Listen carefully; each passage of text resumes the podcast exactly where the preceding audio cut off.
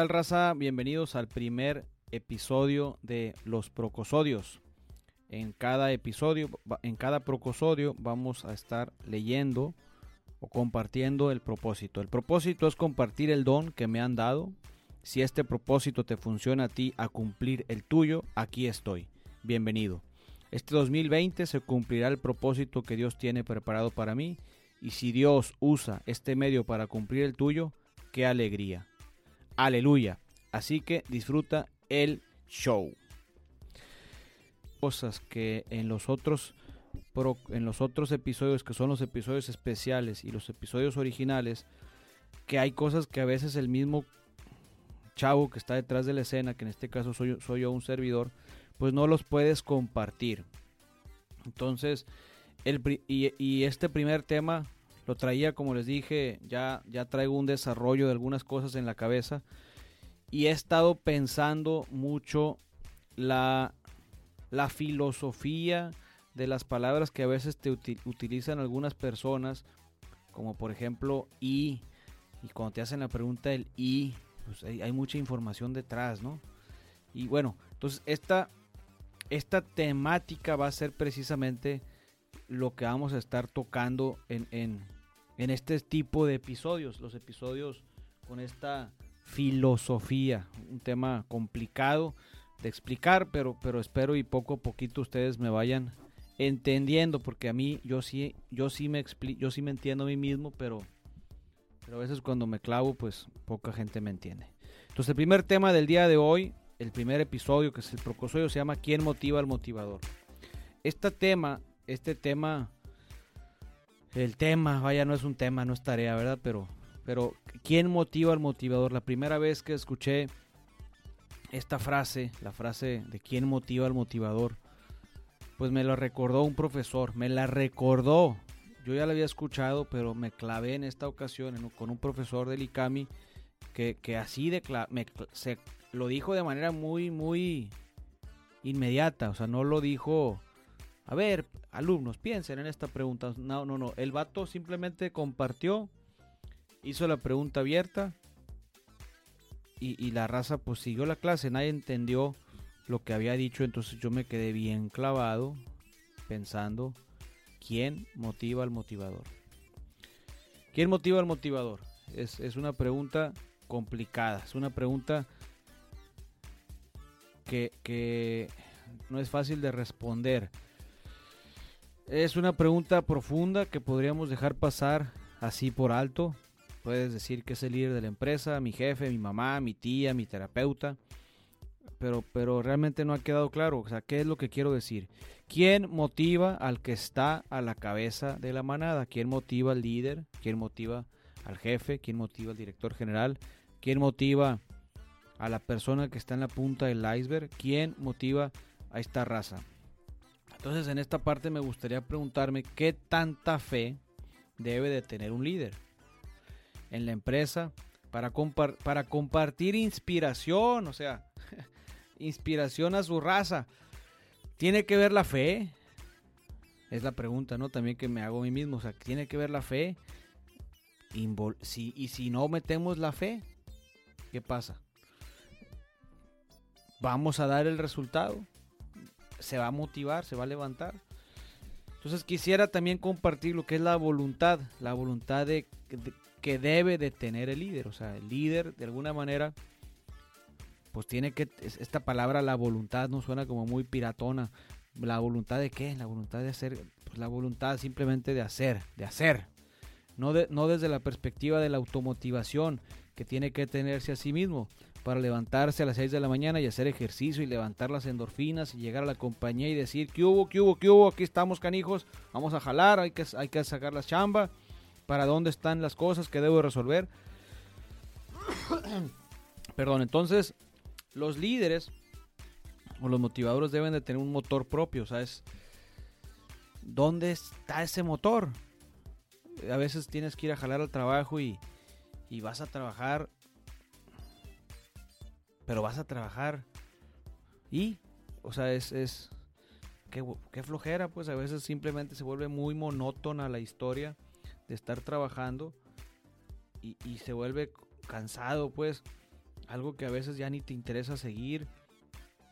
A veces las preguntas sencillísimas que se hacen a los niños a sí mismos es ¿para qué? ¿El para qué? ¿El para qué? Eh, hay una historia también del por qué estamos trabajando ocho horas. Es histórico la razón de por qué trabajamos ocho horas. Hay, hay, un contexto histórico del por qué el ser humano trabaja ocho horas, por qué el niño va en la escuela desde muy temprana edad. Hay una historia detrás de todas estas realidades. No fueron, no fue de Jesús hizo la, el trabajo y duró ocho horas. No, no, no, no. El humano creó sistemas educativos, el humano creó sistemas políticos, el humano creó sistemas de trabajo para comenzar a ponernos de acuerdo para que las comunidades funcionaran. No me clavo con, con libros, pero, pero es una realidad, es, una, es un pensamiento simple. Alguien lo creó, alguien lo hizo alguien le puso, vamos a pensar en cómo hacerle, pues. Este, ¿qué es entonces? Regresando a esta pregunta, ¿no? El, ¿quién motiva al motivador? ¿Quién motiva al motivador? Sí se está grabando, gracias a Dios. Entonces vamos a seguir con mi discurso. ¿Quién motiva al motivador? Es una pregunta que, que, que me pone a sudar, que me pone a, a clavarme, pues a, a pensar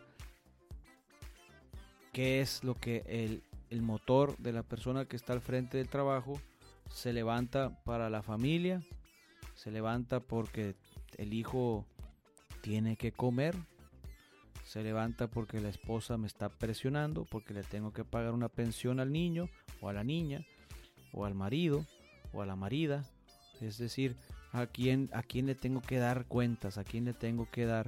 Y el soltero, el soltero que es líder, el soltero que trae la responsabilidad.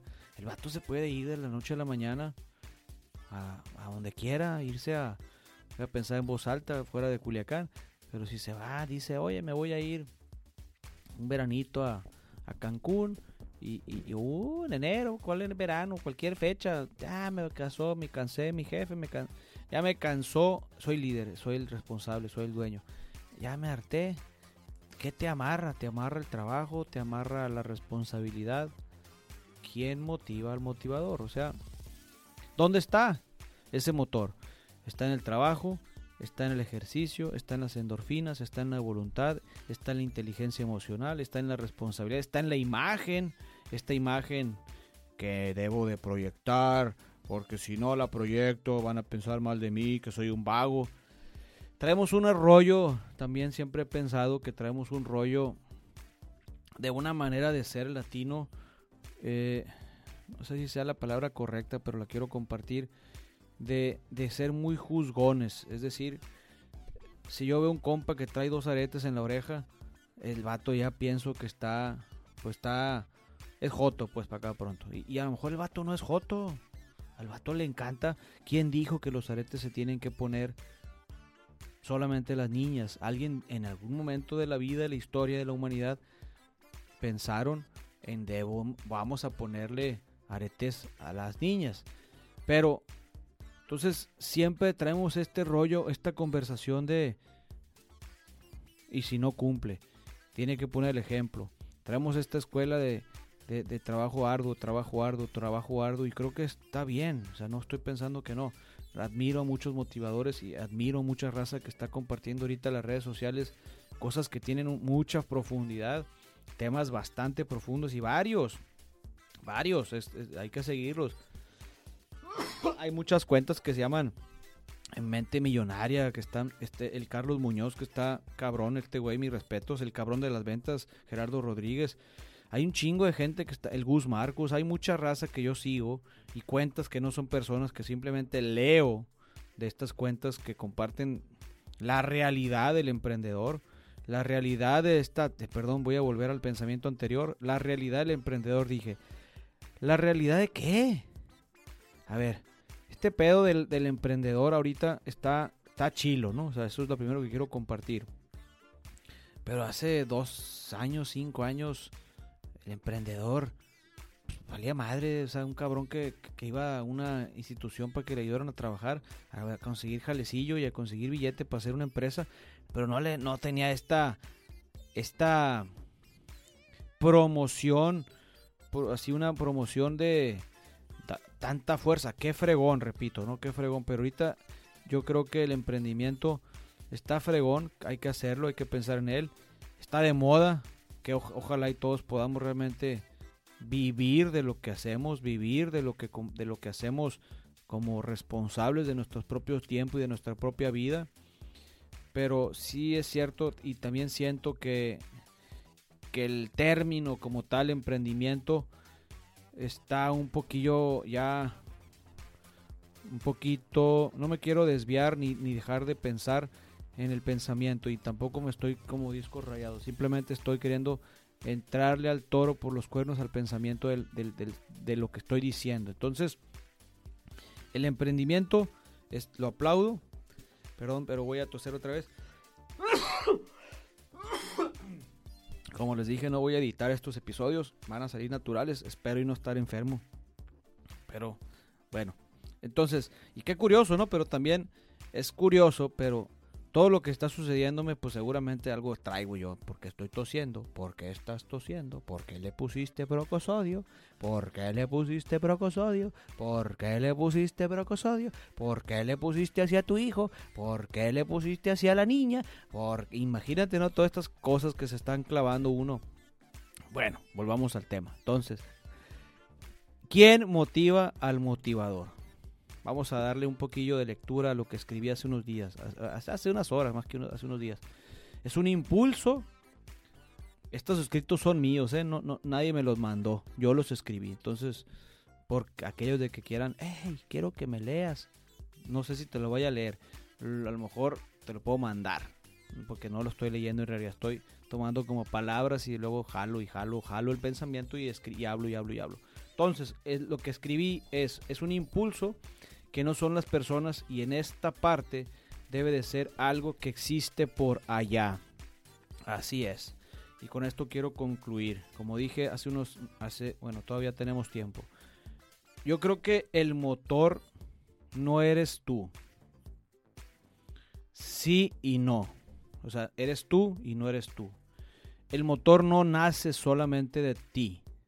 El, el motor tiene que existir adentro de algo que existe en ti, pero existe en ti, no eres tú. O sea, por default existe.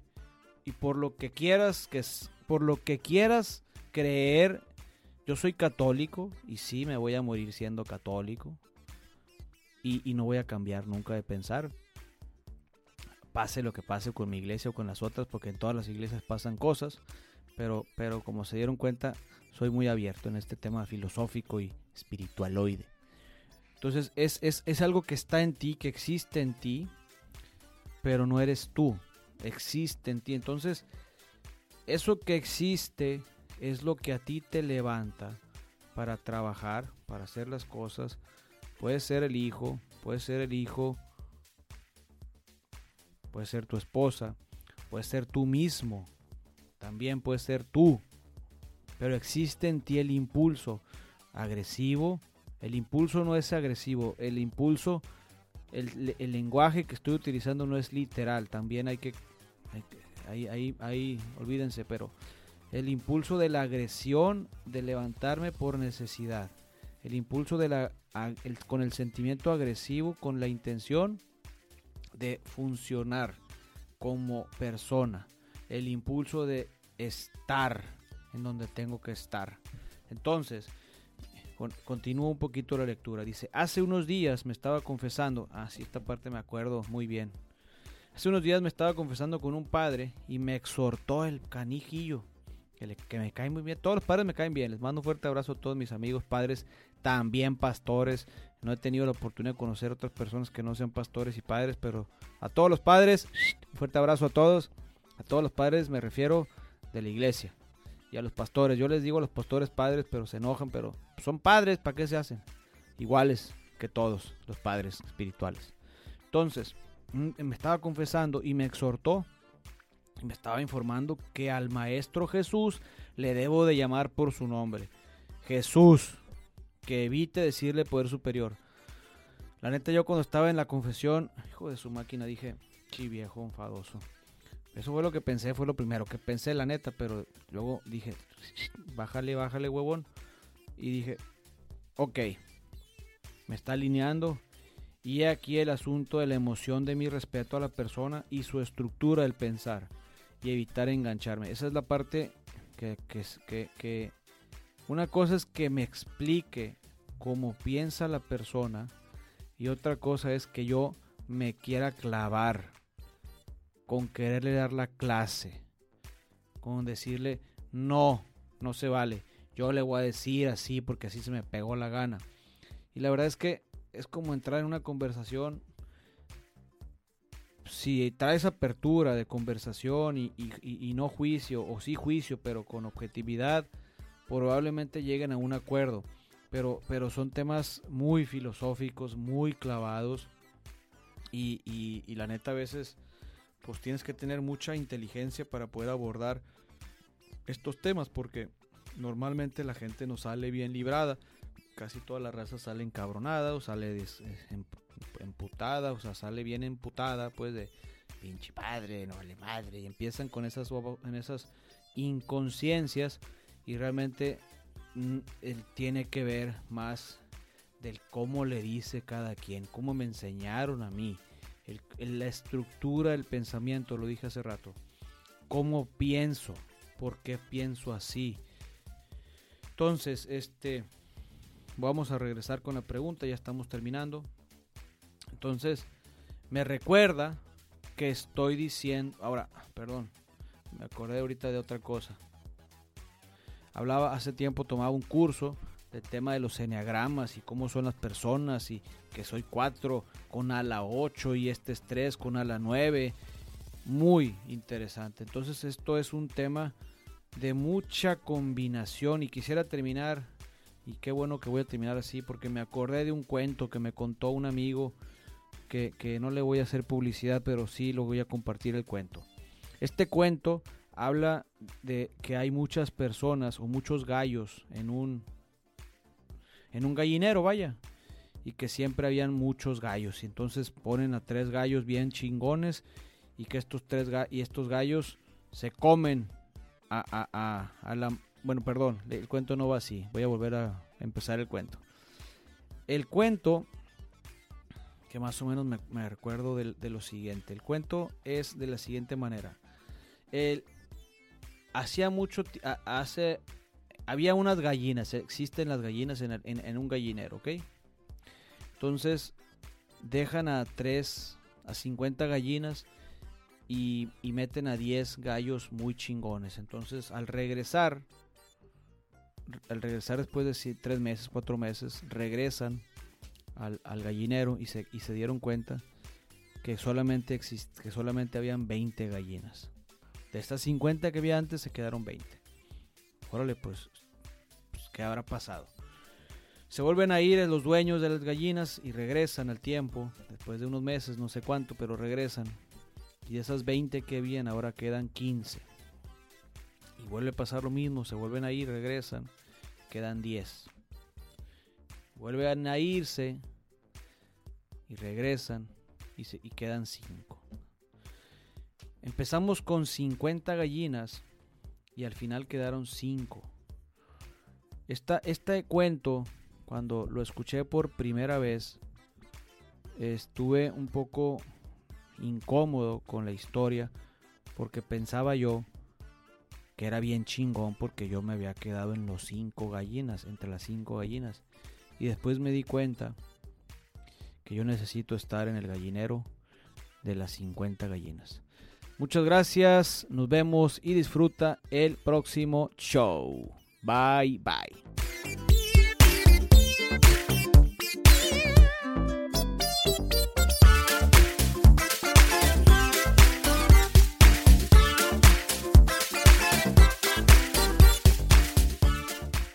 Créditos.